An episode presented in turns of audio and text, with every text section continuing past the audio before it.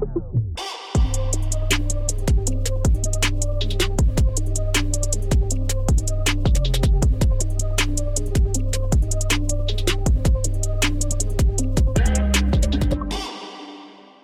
Bienvenue tout le monde à un autre épisode de Chile chez Boulet. Très très content de vous retrouver et euh, ça va être un épisode le fun, je, je le sens parce que euh, aujourd'hui je reçois l'humoriste français, le producteur, animateur euh, qui a tous les chapeaux, Jérémy Ferrari. Jérémy, merci d'être là. Mais avec plaisir. Tu es présentement en tournée au Québec.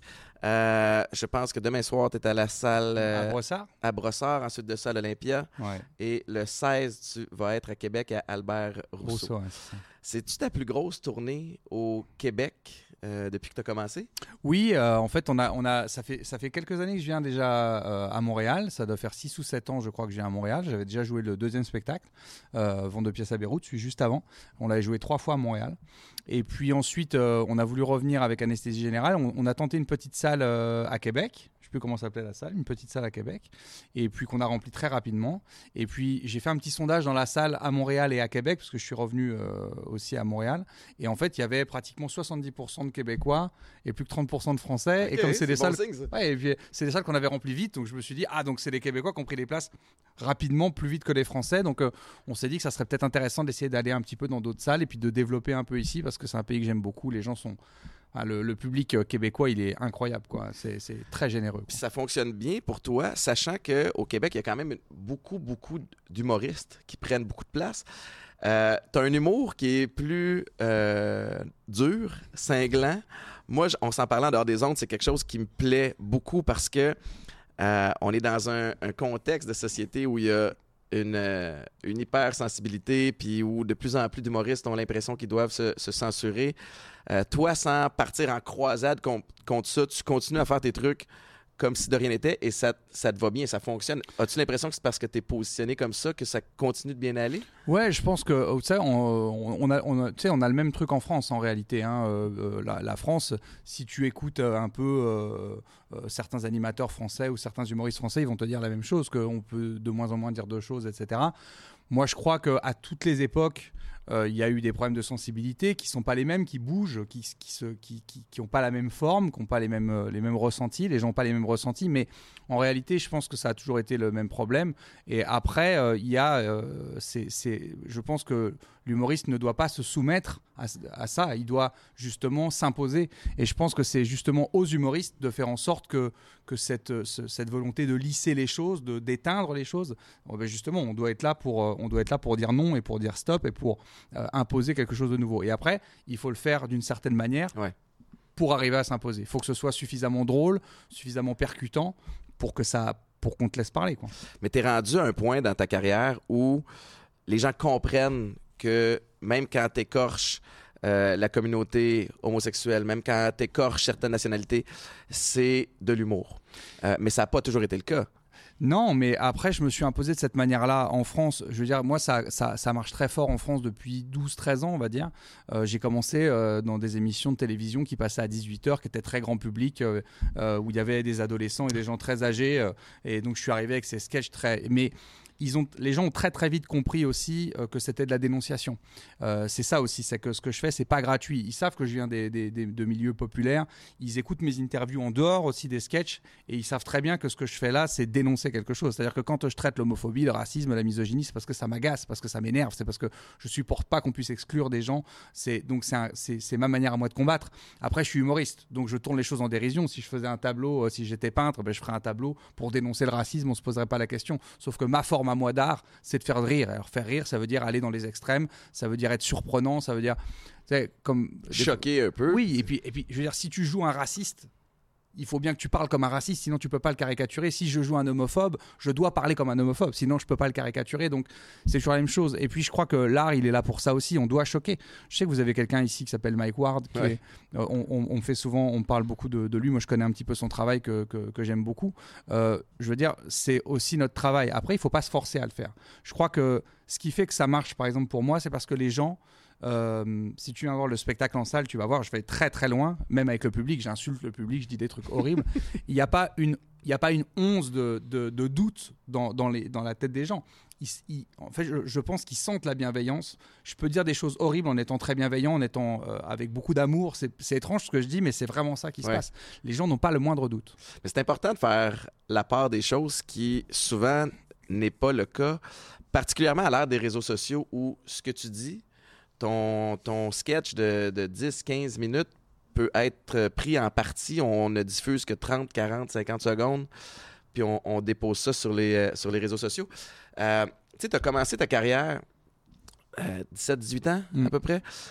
Il y a eu des années plus difficiles. Tu as commencé en Lyon après ça. Mais, mais c'est-tu la, la, résilience et la constance? C'est de continuer à croire à ton type d'humour à toi puis ne pas t'adapter à ce que le, le milieu voulait. C'est ça qui fait ton succès? Oui, parce qu'en fait, euh, moi, je viens de milieux, euh, encore une fois, je viens de milieux euh, assez, assez modestes. J'ai grandi dans des quartiers populaires, donc avec, justement tout ce qu'on peut, avec des mélanges de, gens, des, mélanges sociaux, culturels, des, gens de toutes les couleurs, des gens de tous les milieux. De, donc, moi, et, moi, je, viens de ce milieu-là.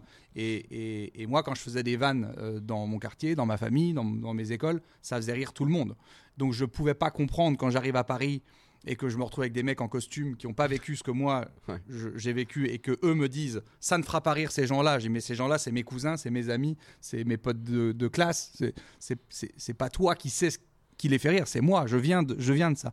C'est pour ça que euh, ça me semblait absurde quand je voyais des gens qui connaissaient pas le milieu dans lequel je venais me dire ce que tu fais, ça sera pas populaire, ça va pas parler aux gens. Ça, je dis mais je suis les gens. Euh, donc euh, donc et donc donc et au fur et à mesure de, bah, je me suis imposé là-dedans. Et puis un jour, j'ai rencontré un, animateur de télévision, Laurent Ruquier, euh, qui, qui, a dit euh, ce qu'il fait, c'est super et on va le mettre en avant et je vais, et je vais, et je vais l'imposer. C'est-à-dire que c'est ça la chance que j'ai eue aussi, c'est d'avoir quelqu'un qui m'a imposé à la télévision pendant deux ans, malgré, euh, malgré des, des, parfois des, des mecs à la direction qui pouvaient dire putain c'est un peu chaud ce qu'il dit, c'est un peu compliqué, avoir des problèmes. Lui il disait non non non non non laissez-le laissez-le laissez-le. Et le public, le public m'a porté de là. Et au bout de deux ans quand tu as euh, euh, euh, dit toutes les horreurs possibles à 18h sur la, plus grande chaîne française et que tu as le public qui est avec toi, ils font des votes et que c'est moi qui gagne, bah, c'est tout. Après, c'est fini. Les gens disent bon, bah, c'est tout. Les gens les gens l'ont adopté. Donc, c'est les, les premiers temps qui sont difficiles. Et le deuxième temps difficile, c'est quand ça commence à marcher et qu'il faut garder cette intégrité. Mmh. Parce qu'au début, tu rien à perdre. Moi, j'avais des chaussures trouées, je, fraudais le métro pour aller au travail. Enfin, donc, j'avais rien à perdre. J'avais absolument rien à perdre. Après, quand ça marche, que tu commences à avoir de l'argent, que tu as acheté une maison à tes parents, que tu as des employés, euh, là, c'est la deuxième étape qui est difficile. Il faut rester intègre aussi à ce moment-là. C'est-à-dire que quand on te dit, euh, quand tu as, quand es en train de négocier des gros contrats, des trucs avec, avec de l'argent, et que euh, on te dit, il faudrait, il faudrait couper ça, il faudrait couper ça, il faudrait couper ça, c'est là où il faut rester intègre et dire non, je coupe rien je couperais rien du tout. Et, donc, les deux étapes, je dirais, les plus difficiles, c'est quand tu n'as rien à perdre. Enfin, quand as rien à perdre, c'est difficile parce que personne ne te connaît, il faut t'imposer. Et la deuxième étape difficile, c'est quand tu as quelque chose à perdre. Et il faut continuer à rester intègre parce que si tu lisses, si tu acceptes qu'on te coupe une fois, c'est fini. C'est la gestion de cette, euh, de cette croissance-là en, popularité. Euh, tu mentionnes, tu en parlais un petit peu en dehors des ondes tantôt aussi, tu, produis toi-même, tu as ta propre boîte de, production, Dark Smiles euh, Production. Euh, tu as une équipe, euh, tu as des employés. Est-ce que tu te voyais comme une business quand tu as commencé à faire euh, de l'humour? Parce que c'est un. On dirait que c'est un parcours. Tu regardes les, plus grands humoristes, que ce soit en France ou au Québec, ils finissent tous par produire eux-mêmes leur spectacle, mais des fois, ça vient plus tard dans, dans les étapes. Toi, tu as décidé de commencer comme ça justement pour protéger ton, euh, ton image puis ton euh, ta façon de faire les choses? Après, je pense qu'il y a, je pense que c'est deux travails différents que de produire son spectacle, c'est encore autre chose que de produire des spectacles des autres. Moi, je me suis rendu compte de ça au fur et à mesure, c'est que produire son spectacle, euh, c'est difficile parce qu'il faut embaucher des gens, il y a des risques financiers, enfin c'est pas si simple. Ça prend du monde autour de toi qui sont capables aussi de, de te dire ça c'est un petit peu moins bon, puis toi tu dois être capable de le recevoir aussi, j'imagine. C'est pour ça que là, c'est pour ça qu'au au tout début, moi, moi, de toute façon, tous les gens que j'ai autour de moi euh, à l'heure d'aujourd'hui, c'est des gens qui sont avec moi depuis euh, minimum 6-7 ans. Et pour le plus ancien, mon associé, ça fait 20 ans. Wow. Donc, euh, c'est des gens qui m'ont connu euh, quand euh, ça marchait pas et que, et que j'avais pas de succès. Et, et- et ils, ils ont gardé cette, cette, cette franchise avec moi de me dire, euh, de me dire. Alors, après, quand ça marche, des fois, tu le prends un peu plus mal. Donc, quand, quand ça fait 10 ans que ça marche, Quand t'as pas fait- ton idée à toi. Ouais, t'as fait, t'as fait euh, 25 dates devant 6000 personnes et t'as un mec qui dit c'est pas très drôle, ça t'as envie de lui dire attends, attends, c'est pas très drôle, tu sais d'où je viens. J'ai fait, j'ai fait 45 000 personnes en un mois, tu vas me dire que c'est pas drôle. Mais c'est pour ça aussi que c'est important. C'est que justement, c'est pour rester sur Terre. La production de spectacle, le fait d'avoir recommencé à zéro en tant que producteur, d'avoir euh, travaillé avec de nouveaux artistes, d'avoir vendu des émissions de télévision, parce que j'étais un gros artiste, mais j'étais un petit producteur. Euh, maintenant, la, la production a grossi et, on a beaucoup d'artistes, d'émissions, etc. Mais au tout début, il a fallu se réimposer. Et quand tu vas parler à un directeur de chaîne pour vendre une émission de télé, euh, à partir du moment où c'est pas toi qui l'a produit, ils s'en foutent que tu sois Jérémy Ferrari. Donc, donc du coup, c'était bien parce que ça m'a remis aussi les pieds sur terre. Et puis le fait d'être entouré de gens euh, dans les bureaux euh, qui ont des vies normales, qui, tu vois, ça m'a permis de rester aussi ancré dans la réalité, de me rappeler que euh, bah, le- le- la vie, c'est pas que euh, des, des- des- des grandes tournées, gagner de Mhm. l'argent. être, c'est- c'est- c'est- Donc ça m'a permis de rester ancré dans la réalité. Et ça, je trouve que je crois que ça m'aide de toute façon quotidiennement sur tout ce que je fais. C'est intéressant. Je me- je m'identifie un peu à toi aussi, dans le sens où, quand j'ai commencé, moi je, viens du, parcours du football américain, pas le football euh, où on fait semblant de se faire mal. Euh, non, non, fais. C'est toujours ma joke. euh. Mais je me voyais comme un. Je me suis dit, je vais essayer de me voir comme un brand. De, de, de, de, me, de me positionner pour une après-carrière, puis ensuite de ça, de bâtir un univers dans lequel j'ai du contrôle aussi de, de ce côté-là. Fait que c'est impressionnant que tu aies été capable de, de le faire, puis que tu es ton propre blueprint. Jérémy Ferrari, en termes de producteur, c'est ton premier poulain. Si ça fonctionne avec ça, ben après ça, tu essaies de recréer, j'imagine, le modèle avec d'autres artistes. Puis tu te retrouves avec combien de, de personnes dans Là, ton on écurie? a, là, on a 7, on a 7 8 artistes, euh, dont d'autres qu'on va, qu'on va signer prochainement. Et puis euh, après, on a produit des festivals, des émissions de télévision. Et puis, en fait, le, le- on s'est rendu compte aussi que pour être fort, euh, il, fallait, il fallait démultiplier euh, euh, les, les sociétés. C'est-à-dire que on s'est rendu compte que si, par exemple, quand tu vas vendre une émission de télévision, on a les artistes, on a l'artistique, euh, mais on s'est rendu compte qu'on devait faire on devait appel- appeler une autre société pour avoir les caméras et produire le truc. Et après, on s'est dit en fait non, on est vraiment fort si c'est nous aussi qui apportons les caméras et qui produisons vraiment techniquement le, le show. Donc on a monté une société de ça. Après, on a les billetteries. On s'est rendu compte qu'on n'était pas fort en négociation parce que bah, les billetteries, on était soumis aux grands revendeurs de billetterie euh, nationale et que c'était dur de négocier avec eux. Donc on a ouvert notre propre billetterie, ce qui nous a permis euh, de- de- d'être plus fort en négociation avec les autres là, tu billetteries. vas chercher une tête dirigeante de cette division-là Voilà, ça. pour être capable de bien la, la Et donc, au fur et à mesure, on a et, et on est- et, on- et- et maintenant, on est arrivé à un, un petit groupe avec où on gère vraiment de A à Z tout ce qu'il y a autour. On a une boîte de création de lumière, de spectacle. Wow. On a on a monté vraiment tout un tout un, un petit groupe avec plein de petites sociétés euh, qui nous permettent d'être très forts sur tout. Et on ouvre maintenant aux autres. C'est-à-dire qu'on travaille maintenant pour d'autres artistes, même qu'on ne produit pas. On, on fait de la réalisation pour d'autres artistes. On fait de la création de lumière pour d'autres artistes. Euh, on fait de la billetterie pour d'autres gens que nous. Euh, et, et donc, on, on a démultiplié le modèle. Et ça nous permet aussi d'avoir une maîtrise des coûts. C'est-à-dire que euh, on a eu une politique, comme moi je viens de milieu assez modeste, je voulais pas que les places de spectacle soient très chères. Mhm. Euh, je voulais pas vendre des places Ça de doit spectacle. demeurer accessible. Voilà, je veux, je veux que ça reste accessible. Et pour que ça reste accessible, il faut que tu maîtrises chaque ligne Mhm. des coûts. Et pour maîtriser chaque ligne des coûts, il faut que ce soit les tiennes de ligne. Parce que quand tu engages des sociétés extérieures, quand tu, quand tu fais appel à des intervenants, eux, c'est normal, c'est pas une critique, mais c'est logique, eux, ils veulent faire de la marge là-dessus. Quand c'est ta propre marge, bah, si tu as 10 lignes où tu peux marger, tu peux dire, OK, celle-là, on sacrifie, celle-là, on sacrifie, parce qu'on marge un peu plus là, un peu Ouais. plus là, et l'un dans l'autre, on arrive. Donc c'est aussi une manière de faire des... Tu vois, les DVD, on les fait à moins de 10 euros, les places de spectacle, on les fait maximum à 45 euros, 44 euros, 43 euros. Euh, donc on est, dans des, on est dans des prix très moyens par rapport euh, au, au show qu'on offre sur scène. Donc euh, donc c'est une manière de maîtriser mon artistique, c'est une manière de maîtriser les coûts, c'est une manière de... Et puis encore une fois, de rester sur Terre. Et puis l'entrepreneuriat, euh, c'est génial. Ouais. Quand tu arrives dans un bureau, que tu as 10-15 personnes, et tu dis, bah, tous ces gens vivent grâce à ce qu'on a monté au départ avec mon associé, juste à être dans une table à deux en disant, est-ce qu'on est qu'on pourrait faire ça? C'est génial. c'est pas donné à tout le monde non plus. Puis le, le- le parallèle que je vais faire, c'est- un des bons joueurs de foot qui deviennent entraîneurs. T'as beau avoir le knowledge, t'as beau avoir l'expérience sur les planches. Maintenant, te retrouver dans un poste de, de direction, de gestion, euh, d'opération, c'est c'est un autre. Est-ce que tu as étudié là-dedans ou est-ce que tu as appris J'ai rien étudié. Moi, j'ai arrêté l'école. euh, j'ai arrêté l'école à 16 ans. euh, donc non, non. C'était. En fait, ça m'a semblé. Ça me semblait très naturel. En fait, comment ça s'est passé? C'est assez simple. C'est qu'au début, j'avais un producteur et, et je trouvais qu'il faisait des bêtises. Et donc, je posais des questions Mhm. en disant mais pourquoi C'était des trucs tout bêtes. Mais par exemple, euh, la France. Bon, alors. euh, euh, tu vois, on a, on a 67, 68 millions d'habitants, je sais pas exactement 66, bon, je sais plus exactement, mais bon, voilà, on est, on est, on est beaucoup sur un territoire qui est pas très très grand et c'est très découpé en régions, tu vois, et les régions sont différentes, et les mentalités sont différentes, Mhm. les, les habitudes de sortie sont différentes, etc.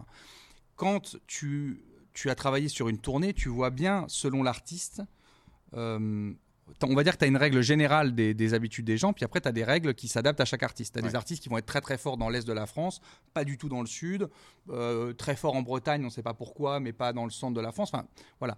Et après, tu as des règles générales, c'est-à-dire euh, cette population-là sort beaucoup plus que celle-là. Enfin, voilà. Et donc, tu dois faire des matrices où tu mixes, on va dire, l'habitude du public de la personne que tu produis et puis les habitudes du public de manière générale. Et donc, tu arrives à des choses qui sont assez mathématiques. Euh, ce que je veux dire, c'est que par exemple, si tu te dis, bon, ben, en Bretagne, en Bretagne, euh, les, les gens sortent un peu moins. tu as un artiste qui est pas très fort en Bretagne, donc tu sais que typiquement, vu que les Bretons sortent un peu moins et qu'en plus l'artiste est un peu moins fort, bon bah tu sais que la Bretagne ça va être dur. Bon après tu regardes tes ventes, tu sais que en novembre, décembre, janvier c'est là où tu vends le plus. Donc a priori ta date en Bretagne tu vas pas aller la mettre en septembre. Ah. Parce que, parce que tu sais qu'en en, en juillet août tu vas rien vendre. Donc si le gars est pas fort en Bretagne et qu'en plus en Bretagne il sort un peu moins, tu vas pas aller mettre une 2500 places en début septembre. Et donc si tu veux, ça m'a semblé logique. C'est-à-dire que quand je voyais les tournées, je voyais des erreurs qui étaient faites et quand je posais des questions, je disais mais pourquoi vous avez mis cette date-là à cet endroit-là puisqu'on sait que machin, ça, ça me semblait tout ça très logique et ça m'intéressait. Donc, euh, donc au départ, ce qui s'est passé, c'est que ces producteurs-là, comme on s'entendait plus trop avec eux, on a, on a, on a coproduit avec eux. Donc on commençait à avoir des, notre mot à dire Ouais. sur la stratégie de tournée, les comptes, la communication, quel type de, ta- de salle, pourquoi, comment, à quel. Ça voilà. te permet d'apprendre, ça te permet de, de minimiser tes- ça. ton risque aussi financier. Et au fur et à mesure, on s'est aperçu qu'à chaque fois qu'on on donnait des, des avis et des points de vue, c'était ça, ça marchait. Ouais. Et après, on l'a on l'a refait sur une deuxième artiste. Alors, ce qu'on a fait au tout début, c'est que moi, je suis resté produit par quelqu'un, euh, ce qui m'assurait une sécurité financière. Ouais. Et on a commencé à produire d'autres artistes, tout, tout en gardant, moi, euh, le spectacle le plus rentable, il était chez quelqu'un d'autre. Oui, puis ça devient l'espèce de vache Voilà, à lait. c'était une, que- c'était une vache à lait pour, le, pour essayer d'investir sur d'autres artistes. Et puis ça a marché sur une, une deuxième artiste, puis un troisième, puis un quatrième. Donc on, on a vu qu'on arrivait à s'adapter en fonction des gens. Et puis après on a lancé des émissions de télévision qui ont marché, et puis ainsi de suite. Quoi. Et puis après on a démultiplié, démultiplié, démultiplié le, le processus. Donc c'était très naturel au final. Bravo. C'est euh, un bel univers. Puis tu as l'air d'avoir le, le vent dans les voiles. Euh, euh, Jérémy, il y a une autre raison pour laquelle tu es, sur le podcast ici, c'est qu'on on se rejoint à un certain niveau. C'est le, le combat avec, euh, avec l'alcool. Euh, je sais pas à quel moment dans ton parcours tu as commencé à avoir des enjeux avec l'alcool, mais je serais curieux de t'entendre là-dessus. En fait, si je suis totalement honnête avec moi-même, parce que bon, tu, tu- ça fait combien de temps que tu bois plus? Ça fait six ans. Là. 6 ans Ouais. Voilà, c'est à peu près pareil. Moi, je suis à 6 ans et demi ou un truc comme- comme ça. Je sais pas si toi, c'est pareil, mais moi, euh, plus, plus je suis sobre et plus j'analyse différemment mon alcoolisme. Euh, Il y a, y a, y a 3-4 ans, je t'aurais dit, j'ai eu un vrai problème d'alcool à 30 ans. Et maintenant, en fait, non. La réalité, c'est que j'ai bu mon premier verre d'alcool en famille à Nouvel An euh, pour l'an 2000. euh, J'avais 14 ans, je crois. Et depuis mes 14 ans, j'ai eu envie de boire en réalité tout le temps. Euh, sauf que je me retenais, le sport, machin. Enfin, puis j'avais conscience, je sentais que je sens. Tu connais cette sensation, ce- cette espèce de boule là qui te, qui te demande de l'alcool, et tu as l'impression que tu peux lui donner 12 litres, ça va jamais s'arrêter de te Mhm. demander de l'alcool. Donc je sentais ça. Et puis euh, donc donc en réalité, j'ai toujours senti ce problème d'alcool depuis tout petit. Et puis j'ai maîtrisé mes mais quand on dit maîtriser, attention, hein, je il y- avait quand même euh, des, des- des- Dès que je buvais un verre, ça partait, j'imagine, comme toi, sur jusqu'au. Ben, moi, avec le sport, j'imagine que c'est un peu comme ça, toi aussi. C'est que je buvais pas pendant ma saison de, de football. J'avais pas de. J'avais pas nécessairement soif, mais je buvais pas pendant de longues périodes de temps à cause de l'entraînement, à cause de la performance. Mais quand c'était le temps de faire le party, je compensais pour les semaines, c'est les ça. mois où j'avais pas bu. Bah, c'est ça. Bah, alors moi, c'était un peu différent, mais ça revient au même. C'est-à-dire que je me disais, par exemple, je m'autorise une fois par semaine. Déjà, de toute façon, à partir du moment où tu es obligé de te dire, je vais m'autoriser une fois par semaine, déjà, il y a un problème. Parce Ouais. qu'en réalité, les gens qui n'ont pas de problème d'alcool, ils réfléchissent Ils pas. n'ont pas besoin de penser. Ils n'ont pas besoin de réfléchir à ça. Et puis, donc, alors évidemment, les jours où je m'autorisais, c'était euh, c'était euh, totalement exagéré. Et puis, vers 30 ans, 29-30 ans, je me suis dit, ah, après tout, je peux boire un petit verre tous les soirs quand même. Alors, pareil, hein, je, je faisais tout mon travail, j'allais m'entraîner, euh, parce que je faisais beaucoup de sport aussi. Alors, euh, bon, pas, pas, pas professionnel comme toi, mais bon, je, faisais je m'entraînais quand même tous les jours. Donc, donc, pour vraiment me déculpabiliser, quoi. Euh, Tu vois, je faisais tout ce que j'avais à faire. Mhm. Et si je finissais à 21h, 22h, 23h, dès que j'avais terminé, je disais allez maintenant je peux boire mon petit verre. Sauf que ça n'a jamais été un verre. Et c'est là où ça a commencé à être euh, compliqué. C'est que bah du coup effectivement euh, très vite euh, c'est on est passé de on est passé de de, de de un verre à une bouteille tous les soirs, une bouteille et demie tous les soirs. Et puis je l'encaissais bien, tu vois. Buvais une bouteille ou deux, franchement le matin ça allait quoi. Au début. oh, ça va ça. au début. et puis après, euh, et puis après, tu commences à faire des crises d'angoisse euh, le- le- le matin. Et, et là, j'ai commencé à mettre un petit peu de whisky dans mon café le matin, en me disant ah ça va, juste un petit, un petit peu de whisky Ouais. le matin. Et puis après, c'était fini. Et après, en un an, après, je me suis mis à, bo- à boire euh, tout le temps. Ça a que- dégringolé vite, hein, c'est ça. Ouais, parce que du whisky dans le café, après tu bois, du coup, tu, tu- tu- moi je buvais un café le matin, j'en bois trois. Ouais, Vu qu'il y a du ça. whisky dedans, je veux un peu plus de café. et, puis, euh, et puis après, du coup, à 10h, 11h, t'as un petit coup de, de pas bien. Donc, tu te remets un petit peu de whisky. Puis après, tu vas, tu vas déjeuner le midi. Euh, tu commences à boire du vin en mangeant, ce que je faisais pas. Et puis après, tu fais une pause de 3-4 heures. Puis après, tu arrives à 18-19 heures. Et, et voilà. Et puis après, tu rebois. Et là, tu, et là, tu, tu pars en fête. Et, et donc, euh, très rapidement, je me suis retrouvé. euh, et puis après, j'ai. Puis, donc, ça, ça a été la deuxième ou troisième étape. Et après, la dernière étape, c'est là, je me levais. Je prenais un shaker comme talin là. Mhm. Je mettais, je me rappelle toute ma vie, hein, je prenais de la, du, des glaçons, je pilais comme ça, je prenais une bouteille de rosé. Je sais pas pourquoi le rosé. hein, je, bah, on m'a toujours posé la question pourquoi du rosé. Je, je n'ai- je n'ai aucune réponse à ça. Je ne sais pas du tout pourquoi le rosé. Mais ça me faisait mal au ventre. Je sais pourquoi je buvais ça. Je, m'étais mis sur le rosé et je prenais la bouteille de rosé et je versais la bouteille de rosé dans le shaker. Quoi. Et je me rappelle qu'un shaker comme ça, ça me faisait une demi-heure. quoi. Ah, sac. ça hyper frais. Ouais. bam, bam, bam. Et là, c'était terminé. Quoi. C'est fou, c'est souffrant aussi parce qu'après ça, c'est, c'est tes journées sont dictées par ces moments-là. Tu, sais, tu, tu planifies ta journée en conséquence. Ah, de- bien sûr. Moi, c'était l'alcool qui a, qui a mené à, à la cocaïne. Puis même à la limite, l'alcool pour moi était un tremplin. Puis une fois que le, que le saut était fait, tu sais, je pouvais laisser l'alcool de côté. Puis après ça, ça devenait mon espèce de baromètre de, tu sais, la coke m'allumait. Oh, là, un petit peu d'alcool pour me Ouais. stabiliser. Puis tu sais, tu parlais de, de calculer, tu sais. Moi, je devenais chimiste, là, à un moment donné. C'est comme, OK, ah, hier, je l'ai échappé puis j'ai pas eu de fun. C'est parce que j'ai pas pris... J'aurais Ouais. dû mettre... J'aurais dû prendre l'ecstasy aussi avec ça. Parce qu'il y y a quelques semaines, j'avais mixé avec ça. Puis là, tu deviens... T'es comme un, un op- opérateur de laboratoire, tu sais. Puis tu te retrouves avec toutes sortes d'affaires. Les gens normaux n'ont pas besoin de penser comme ça. Ou l'expression en, en québécois qu'on utilise, c'est consommer sur les breaks. Tu sais, t'es toujours en, en train de freiner. Fait que je sortais au restaurant avec des amis, verre de vin. Puis là, moi, je, moi, je suis prêt à, le- à à le finir, mon verre, mais je regarde le tien. Puis là, j'essaie de... Ah oui, de- d'être trop. d'être trop- de- tu sais, pour pas aller trop vite. Fait que c'est euh, c'est devenu très, très problématique. Est-ce que ça a eu un impact rapidement sur ta vie personnelle et professionnelle? Euh, personnel, oui. Professionnel, non, parce que, parce que j'ai réussi à, je ne sais pas, bah, en, en faisant la, la chimie, ce que tu décrivais.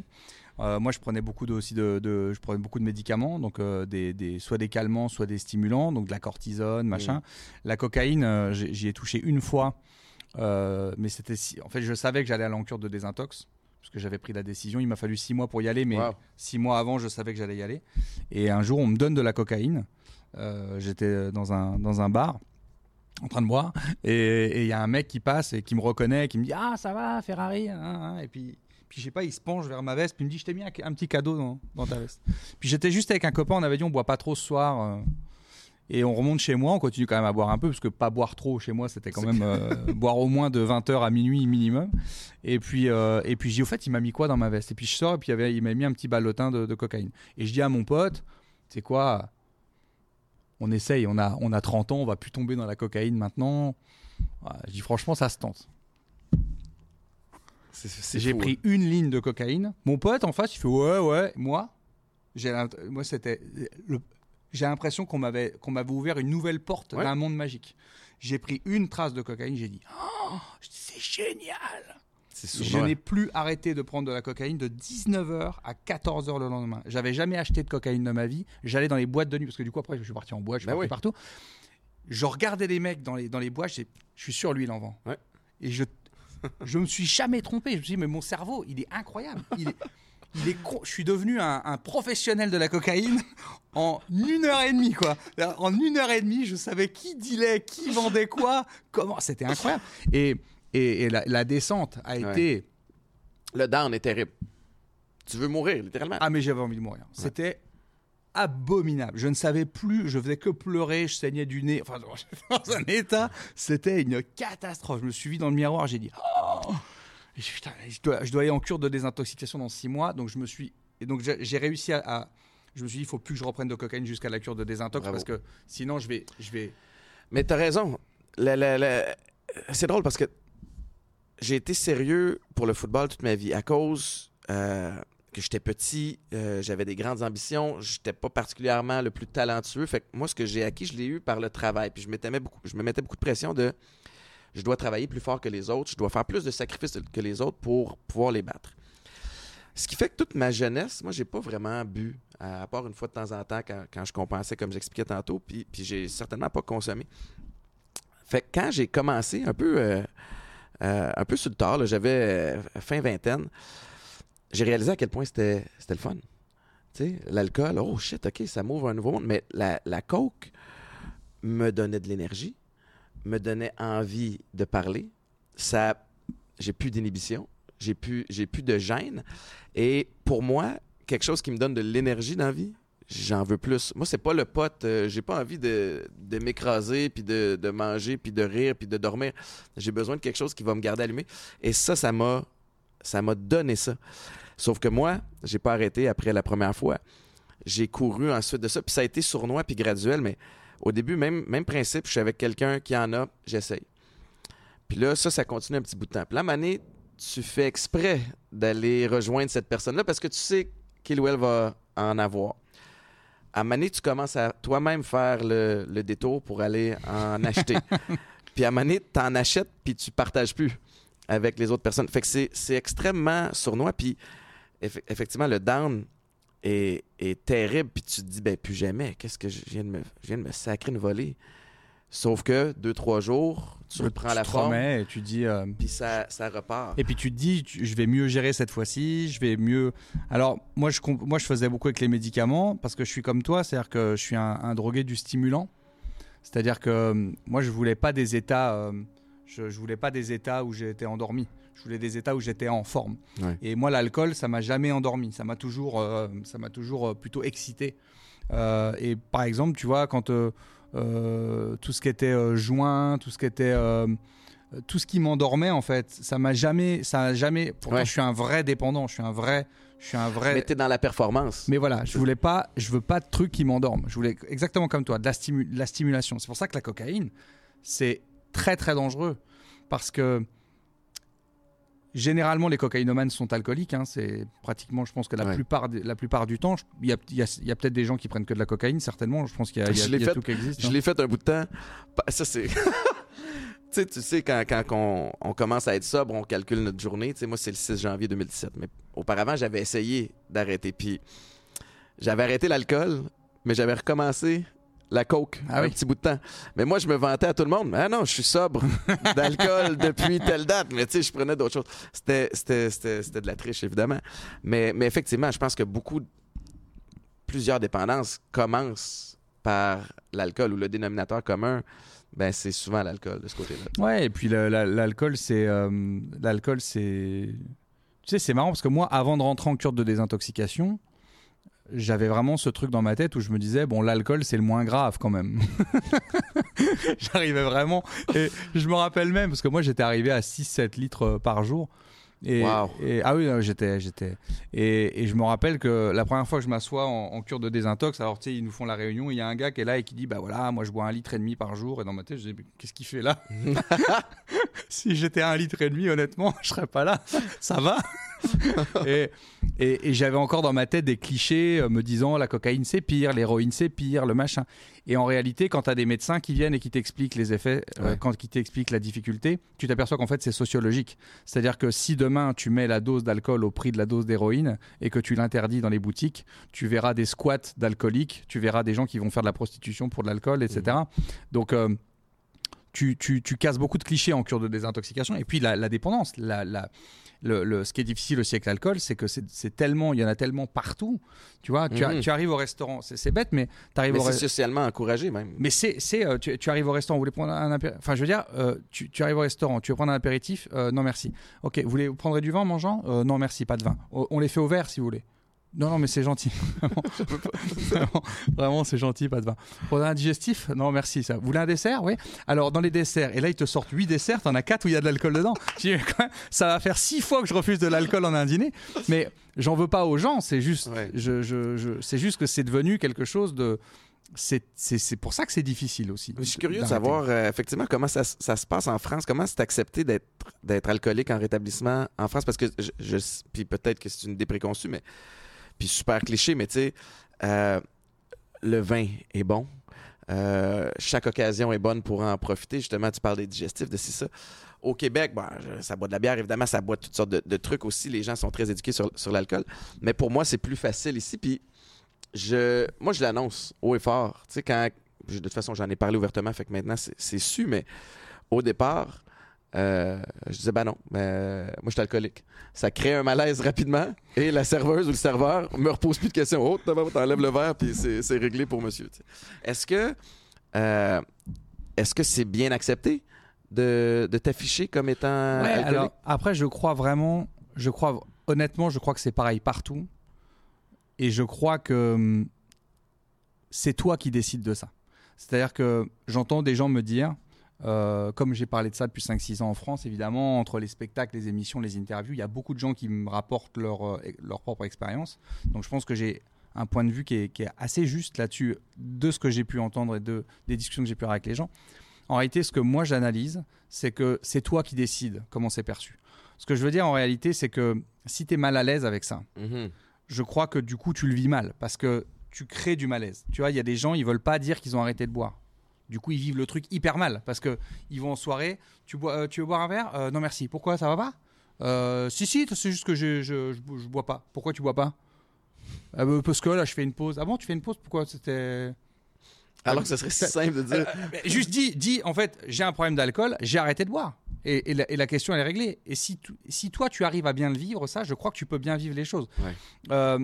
Mais c'est souvent l'entre-deux qui fait que, euh, du coup, c'est malaisant. Et puis, c'est vrai qu'il y a beaucoup de gens qui ont des problèmes d'alcool qu'ils veulent, qui veulent pas forcément l'avouer. Ou, ou- Et donc, c'est vrai que euh, tu, peux, tu peux être confronté à des gens qui vont... euh, bah, tu vois, mais vas-y, bois un verre, mais enfin quand même. Et ça, souvent, c'est des gens qui eux-mêmes ont un Ah petit ouais. souci et, qui, et qui veulent absolument pas boire seuls. Y a-tu des gens dans ton entourage pour qui ça a été confrontant? Tu sais, je, je te- je te, je te parle de mon expérience personnelle, évidemment, mais quand j'ai annoncé que j'allais en, en- en thérapie, quand j'ai annoncé que j'arrêtais de boire, certaines personnes avec qui je consommais me disaient Mais non, mais t'étais pas si pire que ça. Tu penses pas que j'étais pas si pire. C'est que toi, tu le sais que t'es comme moi. Puis tu- ça, Ah ça- ça rayonne sur toi. là. Si j'ai un problème, c'est peut-être que t'en as un. Est-ce que t'as vécu ça aussi? Ouais, ouais, ouais. Après, euh, oui, oui, bien sûr, euh, bien sûr, tu, tu, tu, le- tu le vis, bien sûr. Je l'ai, vécu. Après, euh, moi, j'ai toujours été. euh, en fait, c'est vraiment, c'est tellement un combat personnel que ça fait du bien d'en parler. Ça fait du bien d'aller. euh, moi, je conseille aux gens d'aller. Moi, j'ai fait les alcooliques anonymes. Je conseille, d'y aller- meetings. je conseille aux gens d'y aller. euh, moi, j'y croyais pas et, et force est de constater que ça m'a fait du bien. Euh, donc, je pense que la parole, c'est ce qui, c'est ce qui fait du bien. Le, le fait de se parler tous les deux. On sait qu'on fait un peu partie de, de- de l'union secrète des mecs qui ont arrêté de boire. On se comprend. ça nous fait du bien. Euh, ça veut pas dire qu'on n'aura pas envie de boire dans deux heures, mais Ouais. là, quand on est ensemble, ça fait du bien, etc. Donc, je, je crois que. Je, je crois qu'effectivement, tu as tout type de réaction, ça dépend aussi de ton entourage. Moi, j'avais la chance d'avoir un entourage qui, qui, qui- en fait, je me suis aperçu. C'était drôle, c'est marrant parce que quand j'étais en cure de désintox et que j'ai arrêté de boire et ça, donc je me suis dit, bon, je vais, je vais certainement perdre plein d'amis. Puis après, en réfléchissant, je me suis dit, mais il n'y a que moi qui bois autant.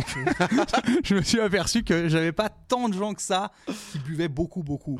Euh, ce, qui fait que, ce qui fait que ça allait. Et puis après, j'ai mis tout le monde très à l'aise au départ. C'est-à-dire qu'au début, j'ai dit aux gens, évitez de boire devant moi parce que je sentais que ça, ah me, ça me faisait du mal. Donc je disais aux gens, bon, euh, voilà, si euh, évitez au début, évitez de boire devant moi. Puis après, une fois que je me suis senti vraiment à l'aise, j'ai dit, maintenant ça me pose plus de problème, si vous voulez boire et tout, devant moi, allez-y. Après, j'ai mis une petite règle quand même, c'est que chez moi, quand on vient chez moi, je ne sers pas d'alcool. Voilà, donc j'ai aucun problème à aller au restaurant, aller chez des gens qui boivent, aller en soirée avec plein de gens qui boivent, aucun souci. Mais chez moi, si tu viens manger chez moi, je te sers pas d'alcool. Parce que c'est la démarche en fait de me dire, je vais aller acheter de l'alcool pour quelqu'un d'autre. Ouais. Je, je me sens pas à, l'aise avec ça. Et finalement, tu vois, regarde, là j'ai des amis qui sont venus euh, cet été, qui sont, qui sont passés à la maison cet été, et j'avais un copain qui, qui, est un vrai, un vrai fêtard, tu vois, qui va faire des festivals de, mmh. de, hard rock, de techno et tout machin, qui part comme ça pendant 4 jours, il sait plus où il est, il sait plus comment il s'appelle, il sait plus, il sait plus rien de lui-même. Et euh, et, je lui ai dit, bah, si tu veux, après ton festival, tu peux venir passer 4-5 jours à la maison. Alors au début, il dit oui, puis après, il se rappelle qu'il va pas pouvoir boire pendant 4-5 jours. Je lui ai dit, bah, si, si on va au restaurant et tout, tu peux boire. Puis et puis en fait, il dit, et puis par respect, il me dit non, ben euh, tu sais quoi, je vais, je vais pas boire pendant que je serai chez toi, c'est cool. Enfin, je sens que c'est pas cool, mais lui il dit c'est cool, mais je sens qu'il est pas très cool avec ça. Mais en même temps, il peut pas annuler l'avenue pour ça parce que sinon c'est vraiment un aveu d'avoir un problème avec l'alcool. Donc il est un peu bloqué avec ce truc. et puis et puis en même temps dire ok je viens, ok ah je pourrais boire au restaurant, ok bah super je bois au restaurant. Ça c'est donc il, est très donc il dit je boirai pas pendant 4 jours. donc il se confronte un peu à lui-même. Et puis finalement, tu vois au bout des 4 jours, quand il est reparti, il fait putain, en fait, on n'a rien bu pendant 4 jours. Je dis ben non. Mais il fait, tu sais quoi, je m'en suis même pas aperçu. Parce que, en réalité, c'est vrai que, moi, je me rappelle, avant de rentrer en cure de désintox, je me rappelle, avant, j'ai mis deux heures à pousser la porte. J'étais devant, le, le mmh. centre. J'ai mis deux, parce que je, parce que je me connais, je savais très bien que si j'y rentrais, je boirais plus. Tu vois, je, je, je, je me connais, je, sais, je savais. Et je, et, je, revoyais ma vie, je me disais, mais je vais pas pouvoir ne pas boire toute ma vie. Je, me, sais pas, je m'imaginais en haut d'une colline en train de regarder un coucher de soleil sur la mer. Je mais là, c'est là, je vais pas profiter autant si j'ai pas une petite coupe de. J'étais vraiment convaincu que c'était pas possible. Mhm. Et au final, j'ai dit, bon, bah, on verra, on va, on va faire la vie sans, puis on verra bien. J'ai poussé la porte. Et en fait, tu t'aperçois que l'alcool, c'est comme tout. En réalité, tu l'oublies. Euh, le cerveau, il est quand même bien fait. C'est-à-dire que si tu expliques à ton cerveau qu'il n'en aura plus jamais, plus jamais, que ce n'est plus une option, il finit par le remplacer par autre chose. Le sport, le travail, peu importe, mais il finit par le remplacer. Ça ne veut pas dire que de temps en temps, il n'y a pas des envies. Moi, j'ai encore des envies. Je sais pas toi, moi, ça m'arrive encore de temps en temps. Je suis en terrasse, je, passe en scooter, il fait beau, ils sont en train de boire de la DSP. Euh, je fais, ah, putain, Ouais. Bah, très bien boire une DSP. Mais comme je sais que si je m'arrête de boire une DSP, je finis à 6 h du matin avec de la cocaïne euh, en haut d'une en haut d'une table dans une boîte de nuit à insulter tout le monde ou à je sais pas faire quoi. je sais très bien que ça va pas s'arrêter à cette DSP.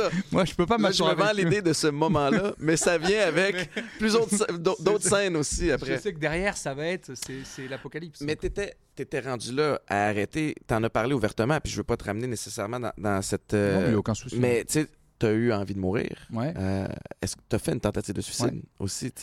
Euh, c'était avant d'entrer en thérapie, dans le sens où tu savais que tu, rentrais en thérapie, puis malgré ça, tu souffrais tellement que tu voulais en finir? Ouais. En fait, euh, ça a été plutôt le déclencheur.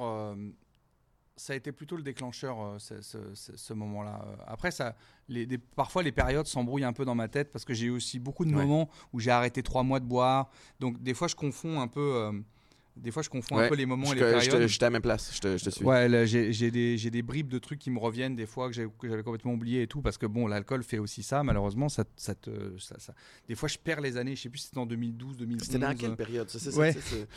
C'est tu. Donc, euh, euh, mais effectivement, le. Quand, quand, quand je fais la tentative de suicide, je suis vraiment au, pire. C'est-à-dire que là, je prends. Alors là, je me lève, je bois du whisky, ensuite j'enquille avec du rosé, je prends de la cortisone euh, et de l'aspirine. Je sais pas pourquoi l'aspirine. Je, prends des, je me fais des mélanges, je prends de l'aspirine. ça me fait rire maintenant. je sais pas pourquoi je faisais ça. Je mettais de l'aspirine et je mettais de la cortisone dedans avec l'aspirine parce que je me disais, comme l'aspirine. Un chimiste. ça fait, oui, ça fait aller ton sang, alors la cortisone va, va me faire. Donc je gonflais, je dégonflais, c'était une catastrophe. Et comme j'étais bourré, je me rendais pas compte, donc je faisais des photos comme ça, j'ai une tête comme ça, j'ai fais des photos maintenant. Et, et donc là, c'était vraiment pire, du pire, du pire, du pire. Et, et c'est vrai qu'une nuit, enfin il est 4-5 heures du matin, je suis dans un hôtel en tournée. Et c'est là aussi où ça a commencé à pas aller, c'est que avant j'arrivais toujours à préserver le travail, c'est-à-dire j'arrivais à me retenir de boire avant de mm. monter sur scène où je buvais un verre ou deux juste avant d'y aller. Tu sais, je me disais, j'ouvre la bouteille 10 minutes avant de monter sur scène, comme ça, j'ai pas le temps de la boire entière, tu vois. Et donc, j'ai toujours su préserver le, travail. Et là, j'ai commencé à monter sur scène en ayant beaucoup bu. J'ai commencé à boire avant d'y aller et tout. Et donc là, c'était la, pire période. Et, et en fait, je vais au bord de la fenêtre au départ. C'est pas pour me jeter, c'est pour voir ce que ça va me faire d'imaginer mm-hmm. de le saut. Voir si ça me soulage de l'imaginer. Donc je me mais déjà c'est absurde parce que je suis à 20 mètres de haut et je suis sur une corniche qui est, grande comme ça. Donc je peux tomber, euh, surtout que je suis ivre. Donc je peux. Et moi à ce moment-là, je prends pas de risque. Je me dis juste, je veux voir la sensation, ce qui déjà n'a aucun sens. Et je, suis comme ça. Et en fait, le hasard et la chance vont faire que mon meilleur ami, mon associé dont j'ai parlé tout à l'heure, euh, parce qu'à l'époque j'étais avec, euh, une fille qui, on s'est disputé, donc elle s'en va, et donc elle va voir Michael, mon associé, en lui disant, écoute, moi je me barre parce que il est insupportable, donc je m'en vais. Euh, mais monte quand même le voir parce que je le sens vraiment pas bien. Quoi. Et donc, quand mon associé va monter dans la chambre, il toque, mais j'entends pas, je suis à la fenêtre. et, du coup, il va, il va ouvrir la porte et il va me voir au bord de la fenêtre. Et ce qui est assez incroyable, c'est que du coup, il va venir, on va, on va parler tous les deux, etc. Il va me dire Ça va Qu'est-ce qui se passe Pourquoi tu es, pourquoi es là Blabla. Et puis, je suis assez cohérent dans ce que je lui dis. Je lui dis T'inquiète pas, je veux pas sauter, euh, t'inquiète pas. Euh, je fais juste ça pour voir ce que ça me fait et tout. Exact. Alors lui, lui, il le reçoit autrement. Là. Parce que lui, il n'a pas bu 6 litres de rosé. Lui, il est comme ça, il est 4 heures du matin, il se dit qu'est-ce qu'il fait? Et je me rappelle, tu sais, je suis au-dessus des arbres. Il y a des arbres, il y a des grands pins, euh, ouais, comme des pins. Qui...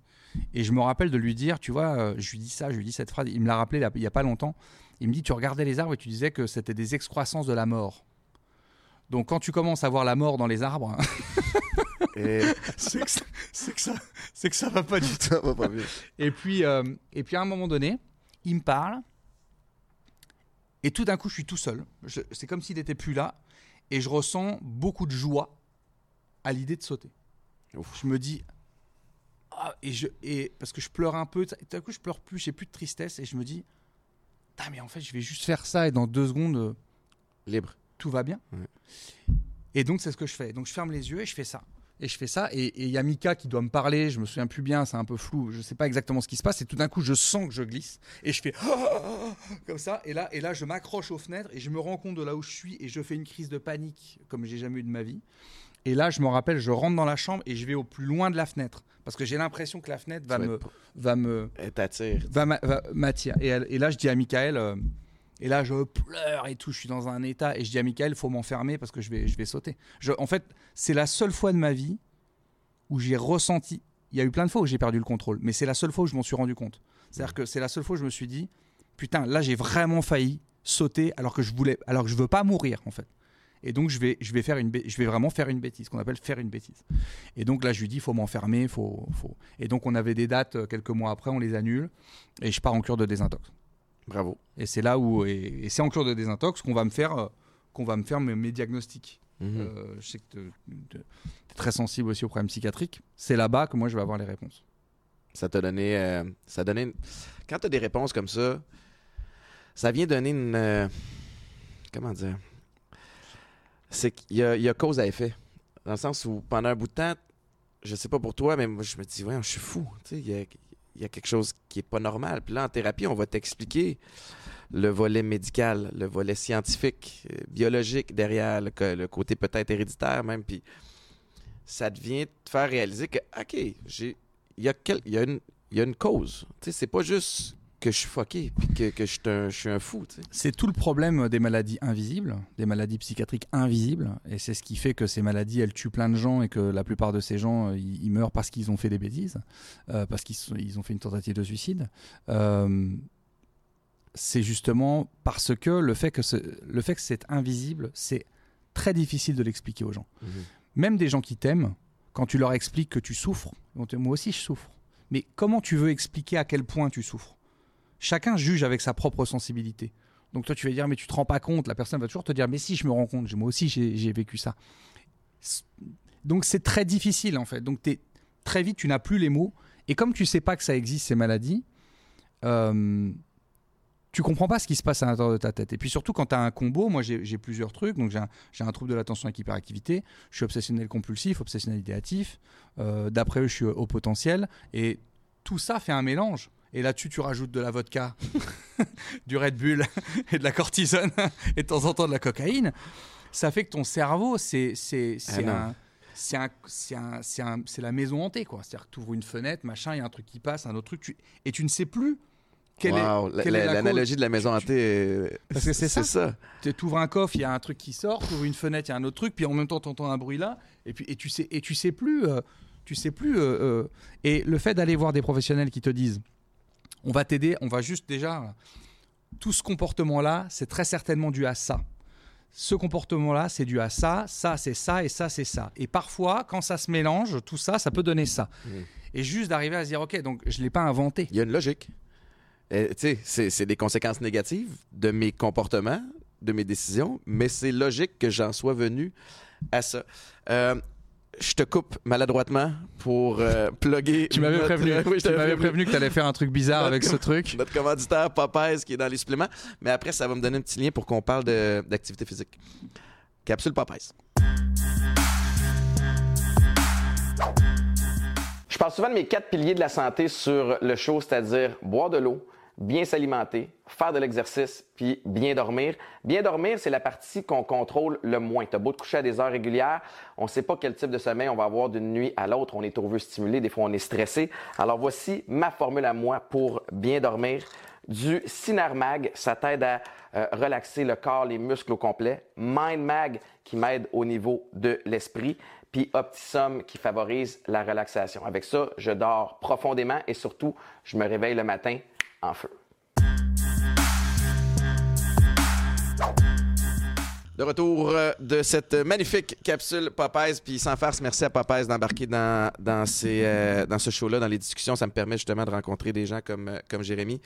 je te trouve bon d'être capable, de un, d'en parler ouvertement, et de deux, d'en rire. moi aussi, je, j'aime ça faire des blagues sur la sobriété. Des fois, ça, ça rend les gens mal à l'aise. C'était ma fête de 40 ans il n'y a pas longtemps, puis gros party à la maison, plein de gens que j'aime. Des gens qui m'ont vu avant les problèmes, pendant les problèmes, qui ont eu peur, parce que moi, j'ai chuté et rechuté pendant six ans. J'ai fait des thérapies, ça n'a pas fonctionné, tentative de suicide aussi, puis à 40 ans, nous, on a de l'alcool à la maison parce que je, me sens assez solide, puis moi, de toute façon, ce que je pourrais pas tolérer, c'est de la coke devant moi. Mais mon point, c'est qu'en plein milieu du party, j'ai un verre euh, d'atypique qui, qui, est mon breuvage sans alcool, puis je dis c'est un beau moment pour rechuter.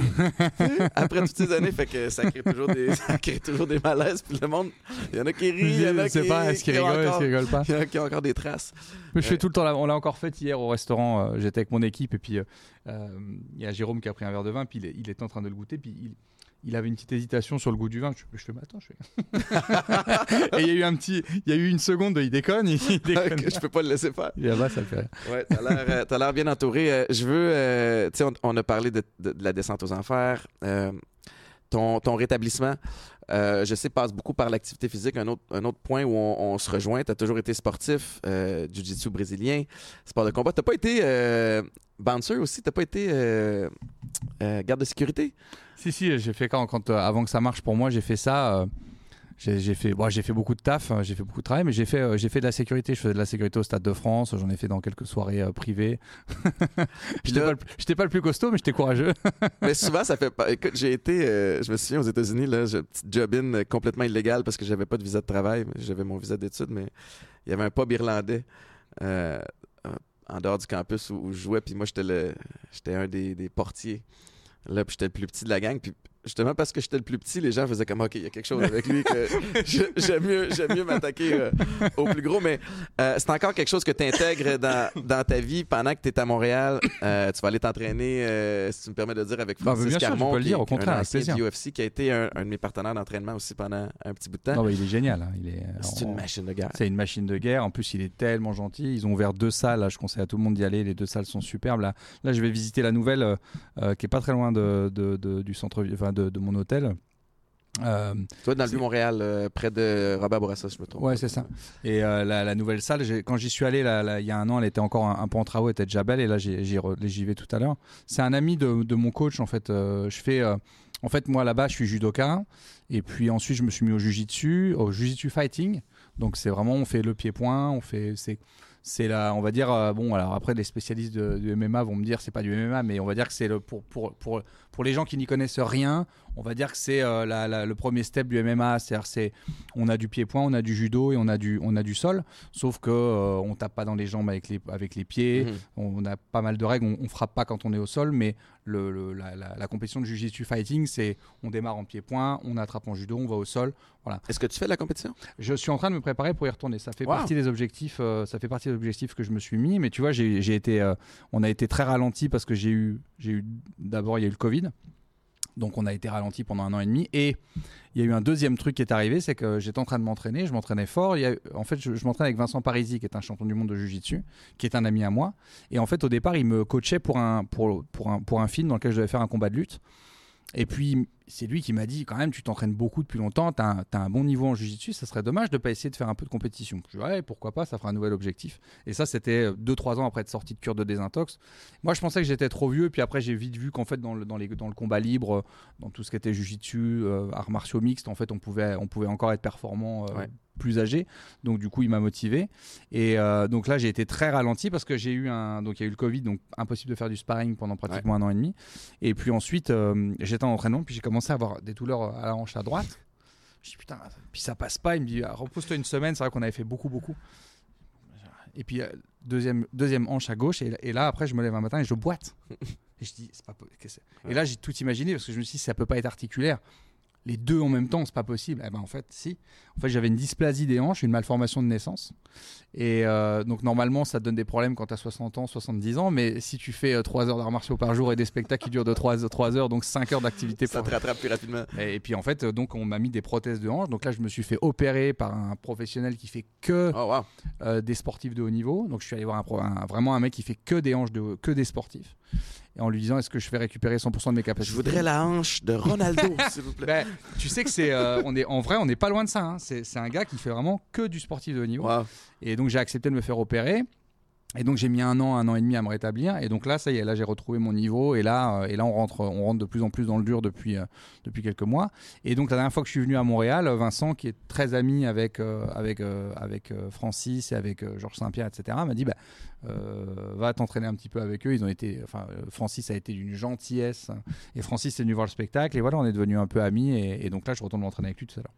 C'est parle-moi de, de- de- ce rapport-là d'entraînement sur tu sais parce que le sport pour moi c'est un une thérapie. De l'esprit aussi. Euh, mais ça va chercher ta- la discipline. Tu peux pas te tourner les coins ronds. Tu peux pas te mentir bien bien longtemps dans, dans le Ah. sport. Parce que les efforts vont donner des résultats si tu fais les efforts et que ça donne pas de résultats, c'est que tu as peut-être triché à quelque part en cours, en cours de route. tu sais, c'est que tu peux pas trop te cacher. tu sais, c'est- Puis souvent, tu es face à, t'es face à toi-même. Tu sais, tu peux, tu peux tricher, par exemple, pour ceux qui font, euh, c'est le seul exemple qui me vient, mais qui font du CrossFit. Tu peux tricher ton temps ou ta, ta performance à tes amis, à tes... Mais, Ouais, mais- mais toi, avec toi, tu peux pas trop te, te tricher longtemps. Puis c'est quelque chose que je trouve beau et qui, qui me permet après ça d'appliquer ça dans les autres sphères de ma vie. Ça, euh, tu sais, là j'ai une expérience très particulière avec le sport parce que effectivement j'en fais depuis tout petit. Des arts martiaux, j'en ai fait depuis tout petit. Quand j'ai eu 24-25 ans, j'ai commencé à faire des petites compétitions interclubs. J'étais vraiment bon en, en jujitsu et donc mes, mes profs voulaient que j'aille en, en compète. Et puis là, il y a, ça a commencé à marcher euh, à la télévision et tout. Donc je suis pas allé en compète. J'ai continué à m'entraîner, mais je suis pas allé en compète. Puis après, j'ai commencé à, à plus être régulier parce que je buvais trop. Donc des fois, j'arrêtais d'aller m'entraîner pendant deux mois, trois Mhm. mois. Mais j'avais toujours mes profs toujours mes maîtres qui m'appelaient, me disaient Viens t'entraîner, pourquoi tu viens pas t'entraîner Pourquoi on t'a pas vu depuis trois semaines? Donc, ils m'ont vachement aidé. Ouais.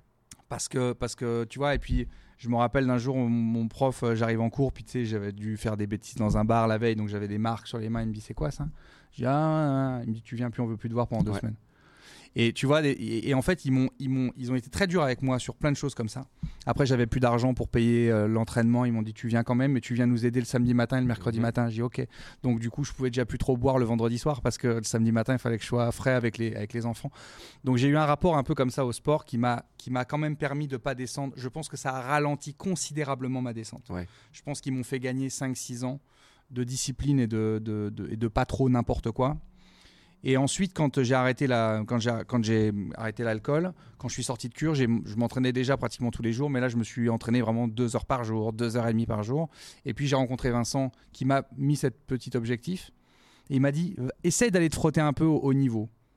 Il, ça, il me dit, tu t'en fous, de toute façon, euh, ça y est, ta carrière en tant qu'humoriste, machin, t'as des boîtes, t'as machin, t'as, t'as, rien à perdre, mais ça va te permettre aussi de pas trop t'embourgeoiser. Mm Tu retourne et, c'est vrai que, et c'est là où, c'est pour ça que je te parle de tricherie, parce que c'est vrai que dans mon club, euh, dans mon club, c'est un, super club. Je suis avec un mec qui s'appelle Yann Kerlan, qui est un champion de jiu-jitsu brésilien. J'ai des super cours et tout machin. Mais j'étais confort. Je suis dans mon club avec les mêmes gars, avec qui j'ai appris, euh, tu vois, j'ai appris à, à, tourner avec eux. Donc il y a plus trop de difficultés, en tout cas moins qu'avant, toujours avec le prof. Mais tu vois, les élèves, bon voilà, euh, j'avais mon confort.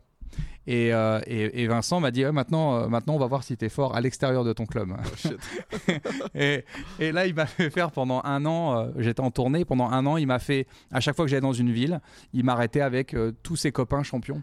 Donc, j'allais, donc, et le, le jiu-jitsu fighting, tu dois t'entraîner en pied-point, tu dois t'entraîner en judo et tu dois t'entraîner au sol. Donc, tu n'es pas un spécialiste de sol, tu n'es pas un spécialiste de judo, tu n'es pas un spécialiste de pied-point. Ton travail, c'est d'être, d'être le plus complet possible. Et donc, pendant un an, il m'a fait m'arrêter dans chaque ville pour aller me prendre des branlés par des champion. Donc je me suis retrouvé au pôle espoir judo de Strasbourg avec que des bêtes de judo, des mecs qui ont 20 ans qui veulent juste buter. En plus, t'es nouveau là. C'est qui lui? C'est ça. On va le. je ressortais là, Après, je m'arrête à Bordeaux avec Manuel euh, et là, et là, je me retrouve avec un champion du monde de, de, de de sol et après je m'arrête à Lyon et je me retrouve avec un autre champion du monde machin et j'arrive au Canada je me retrouve avec Francis T'as pas de break. Francis, Francis euh, j'ai fait une heure de sol avec lui. il, est, grand et gros. Ah, il est dur. Il doit être lourd à essayer de déplacer. Puis en plus, il connaît ça comme un vieux renard. Il est, dur. Et puis, il est dur. Tu vois, ça fait partie de ces gars. Tu vois, j'ai eu la chance maintenant de combattre avec plein de gars de, de haut niveau. Mais le haut, haut niveau, tu vois, les gars du FC, les gars de. Euh, après, on peut débattre hein, sur les niveaux du FC et tout, mais bon, on fait pas, on fait pas un podcast sur le MMA et le, mais parce que je sais qu'il y en a qui vont dire oui, voilà, les, les, mais bon, quand même, quand tu combats avec des gars qui font vraiment partie des meilleurs du monde, c'est encore autre chose. C'est-à-dire que je m'aperçois que tu as le niveau club, tu as le niveau un peu au-dessus du club, où ça commence à, à être cool. Tu as les champions au-dessus du club et après tu as les champions des champions. Des champions. Et les champions des champions, tu te rends compte quand même que il y a autre chose que la technique, le talent et tout. Il y a même un truc dans le corps. Francis, il est dur, tu vois. Il te fait mal. Mhm. Même s'il veut pas te faire mal, tu vois, tu combats au sol avec lui, tu sens que c'est tout est tout est rude, quoi. Puis à travers les les champions des champions, puis peu importe le domaine, que ce soit dans le MMA ou, au football ou même dans, les autres sports que j'ai côtoyés, je trouve qu'il y a un dénominateur commun, puis c'est de un le côté complet de d'être capable d'avoir la bonne intensité au bon moment. Dans le football professionnel, c'est d'être capable d'aller à 100 000 à l'heure, mais en contrôle. Tu es en contrôle et tu es conscient de ce qui se passe devant toi. Puis, tu sais, j'écoutais un des derniers combats de, euh, sais, dans, le UFC la semaine dernière, puis il se fait frapper, mais il voit tout. Quand même, il voit les choses se développer. Donc, c'est d'être capable d'être dans la tempête, mais la tempête est au ralenti tellement tu l'as pratiqué. Puis ça, c'est une belle analogie pour dans la vie aussi. Tu sais qu'on, je sais pas de quoi ont l'air tes journées, mais je peux, je peux imaginer qu'elles sont occupées en tant que, producteur, que, chef d'entreprise, de talent aussi sur, sur les planches, mais d'être capable une fois de temps en temps de snap out, d'avoir une vue d'ensemble, puis OK, ah, je travaille bien. Ou ah, peut-être j'ajuste de, cette, de cette façon. Et puis, et puis, ça, et puis l'humilité. Hein. Euh, T'as raison, parce que c'est des leçons d'humilité ah qu'on t'enseigne. Tu sais, la scène et tout, quand, euh, quand tu as la chance euh, de, de remplir des. moi, je ne les remplis pas encore euh, autant ici, j'espère un jour peut-être, mais si le public québécois m'adopte. Mais le, le c'est vrai, quand, quand tu fais des grandes tournées, que Euh, ça, toutes les boîtes marchent, les, les, les, les, tournées, tu fais des, tu fais des tournées incroyables et tout. Tu as, bon, as vite fait d'être un peu ce qu'on appelle hors sol, tu vois. Tu, ou euh, même si tu veux rester humble. T Mais tu es entouré d'une équipe aussi qui te félicite. Puis voilà, j'aurais besoin d'un café. Ah, je m'en occupe. Oui, tu es, quand même bordé. Et puis l'argent facilite aussi les choses. Tu vois, moi je, moi, je sais ce que. pour le coup, moi j'ai vraiment la valeur d'argent parce que j'en ai pas eu pendant des années. Donc, euh, donc, donc la, vie est plus facile. Et puis t'es congratulé, t'es es fier de toi, t'as une fierté personnelle. C'est pas forcément malsain, mais t'es dans un confort. Quand après euh, tu mets ton kimono et que tu te retrouves en face de, Francis Carmon, bah. oui, oui, on te ramène rapidement ça, sur le Ça te rappelle quand même que euh, t'es pas un dieu et que, euh, et que tu peux aussi te retrouver comme ça.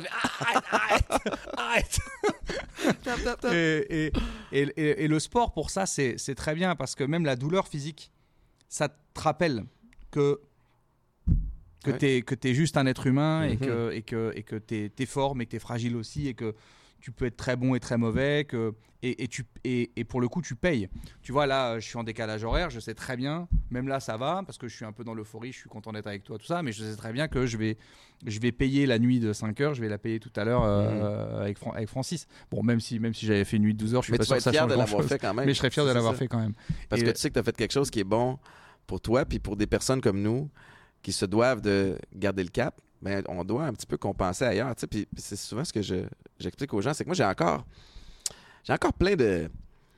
Je suis encore, maladroit dans plein de, trucs. Je suis encore trop intense dans des trucs, mais, mais je le suis dans des trucs qui peuvent pas me nuire trop, trop. je peux me blesser à l'entraînement. Je peux, il peut m'arriver telle affaire. Mais c'est quand même moins pire que de rechuter puis de vouloir mourir. Mais c'est sûr c'est marrant ce que tu dis parce que je le dis souvent, tu vois, les, les gens quand ils me disent mais tu as monté 6-16 euh, sociétés, tu produis, euh, je sais pas, 10 artistes, des festivals, tu as une tournée, euh, tu fais 270 dates de tournée dans un spectacle qui dure 3h15 parce que c'est pareil, je, je, peux plus quitter la scène donc je fais des spectacles. Donc tout ça est trop intense, tu vois, le, sport j'en fais trop, tout, tout est trop, tout est, tout est trop tout le temps. Et mais c'est plus viable que trop de rosé.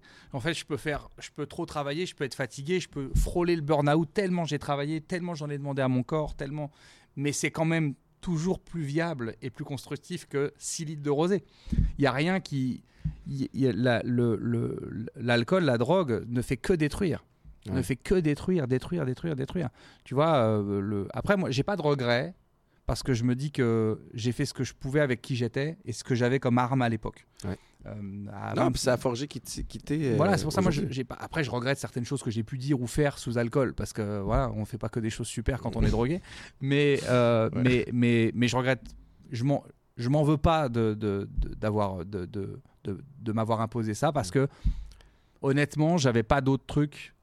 Et c'est pour ça que moi je parle parce que je veux dire aux gens, vous avez autre chose. Moi, j'ai pas eu la chance d'entendre des témoignages ou des trucs des gens me dire c'est possible sans ou d'avoir une voix qui, m'apportait l'écho de ce que je ressentais. Il a, il a fallu que j'aille en cure de désintox et en réunion pour l'entendre. Ce qui est bien avec le média, c'est que là, il y a des gens qui nous écoutent, ils ont ce problème, ils savent pas qu'ils vont tomber sur nous, puis tout d'un coup, bah, on est en train de parler et, tout d'un coup, la personne va se dire ah, ça c'est moi. Et, donc c'est pour ça que c'est important d'en parler et de rire aussi parce que ce qui est fou avec l'alcool et les drogues, c'est que ça peut être extrêmement grave ou pas grave. Si tu arrives à arrêter, et que tu n'as pas trop détruit, c'est ça qui est fou. Mhm. C'est que tu peux être dans la pire situation, tu peux être au bord d'une fenêtre, au bord du précipice. Il suffit que tu te dises à, cet instant-là, j'arrête, et toute ta vie redevient, redevient, redevient belle. Donc c'est ça qui est fou. C'est que c'est à la fois tellement simple et tellement compliqué. Oui, cette dualité-là. C'est que c'est juste une décision, mais quelle décision, quoi. Mhm. Mais on peut la prendre à n'importe quel moment. Et donc, euh, y a, moi, quand je vois des témoignages de gens ou même des gens qui viennent me parler, qui me disent Mais ouais, mais tu vois pas, ça fait, ça fait 8 ans que je, je, je mets des, des, mines tous les jours, j'ai fait ça, j'ai fait ça. Oui, mais là, tu peux décider tout de suite de parler de tout ça au passé. Là, tu peux te présenter devant moi en me disant Je suis alcoolique, je suis en train de détruire ma vie. Et là, à l'instant, dans une seconde, tu peux me dire Je suis plus. J'ai arrêté. J'ai détruit ma vie pendant 8 ans et là maintenant, je vais la reconstruire. Donc, euh, donc cette chance, elle nous est, elle nous est offerte à tous et à toutes. Euh, ouais. La même, la même situation qui arrive à, deux personnes différentes va donner deux résultats différents. Donc, c'est ton, c'est ton approche. Puis c'est, c'est ensuite de ça, ça a l'air simple, effectivement, c'est compliqué aussi, mais c'est de se lancer, de se commettre, de s'engager. Puis après ça, c'est une game de constance. Et ça, ça vient, ben, heureusement, toi, en thérapie, euh, comme moi, ben, on a eu des outils qu'on peut, qu'on Voilà, c'est pour ça qu'il faut que c'est pour ça qu'il faut faut, faut, faut, faut s'entraider. Faut moi je, je conseille aux gens d'aller en réunion, même si même si euh, parce que ça existe aussi pour tout, hein, cocaïne, pour tout- toutes les formes d'addiction, même les, ad- les addictions affectives, addictions sexuelles, il y a- y, a tout qui existe en, en réunion. Je conseille vraiment aux gens d'y aller, même si ça les aide pas forcément la première fois, ça peut les aider sur la troisième, quatrième, cinquième ou dixième ou quinzième ou vingtième. Et puis effectivement, moi j'ai jamais dit que c'était facile, c'est c'est très dur. Faut pas se mentir. Après, avec le temps, c'est de plus en plus simple. On a, on a des automatismes, même si parfois on peut avoir des cravings hyper forts, alors qu'on a l'impression que tout va bien.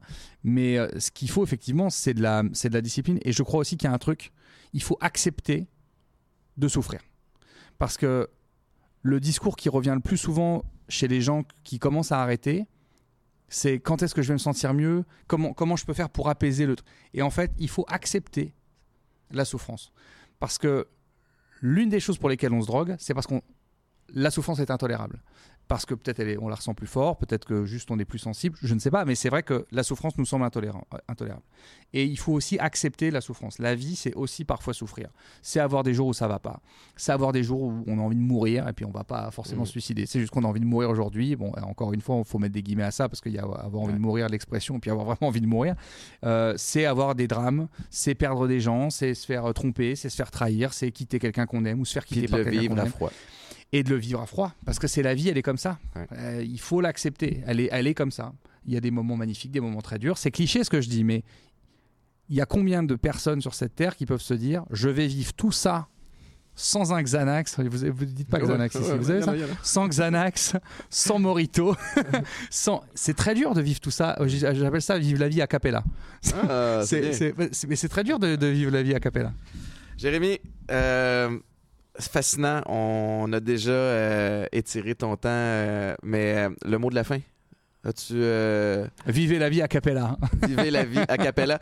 Euh, on peut te suivre sur les réseaux sociaux. Il y a ton site web aussi où on a toutes tes actualités. Bien sûr, sur Instagram, Twitter, Facebook, on peut, on peut me retrouver assez facilement. Puis là, euh, Jean du Québec, là, euh, allez, allez voir son show. là, euh, vraiment intéressant. Merci, Merci infiniment. J'apprécie. Merci. tout le monde d'avoir embarqué dans ce euh, bel épisode de Chili chez Boulet. Je rappelle que tous les épisodes sont disponibles sur toutes les plateformes de streaming et chaque épisode euh, sort à 18h les dimanches. Bonne journée tout le monde.